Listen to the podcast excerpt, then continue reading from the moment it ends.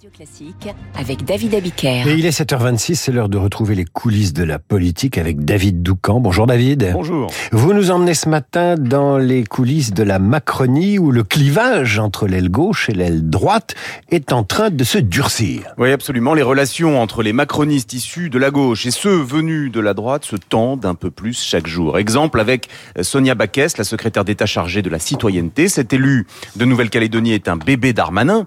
Euh, elle est la plus ardente défenseur d'une généralisation d'un uniforme obligatoire pour tous les élèves de France. Sachez que la semaine dernière, elle avait la ferme intention d'accorder une interview dans la presse pour plaider cette ligne et expliquer que l'expérimentation était une posture trop timide. Mais au dernier moment, Elisabeth Borne a fait barrage et a interdit à Baquès de s'exprimer. La première ministre, elle-même originaire de la galaxie socialiste, a réagi en patronne d'une majorité qui ne demande qu'à craqueler.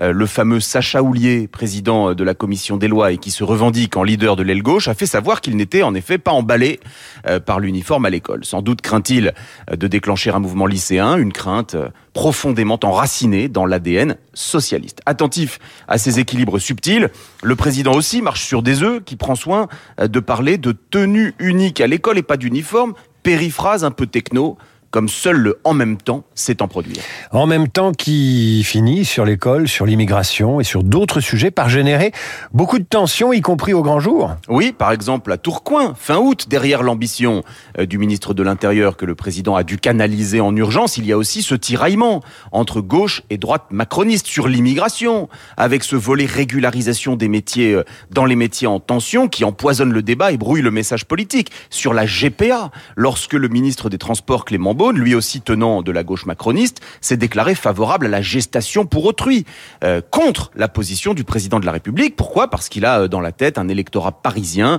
qu'il espère séduire dans la perspective des municipales de 2026. Tous ces sujets ont ranimé en cette rentrée une boucle WhatsApp originale.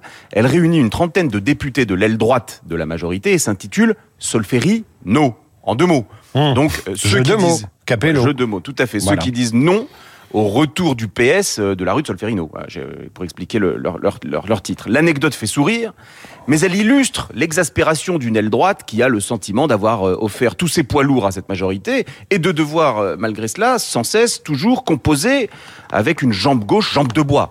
Le caractère composite de son camp a parfois, même souvent, été un handicap pour Emmanuel Macron, gare à ce que, à ce qu'il ne devienne pas un boulet qui plombera sa capacité d'action. David Doucan, les coulisses de la politique. Merci David et à demain Radio Classique. Il est 7h28, tout de suite le temps.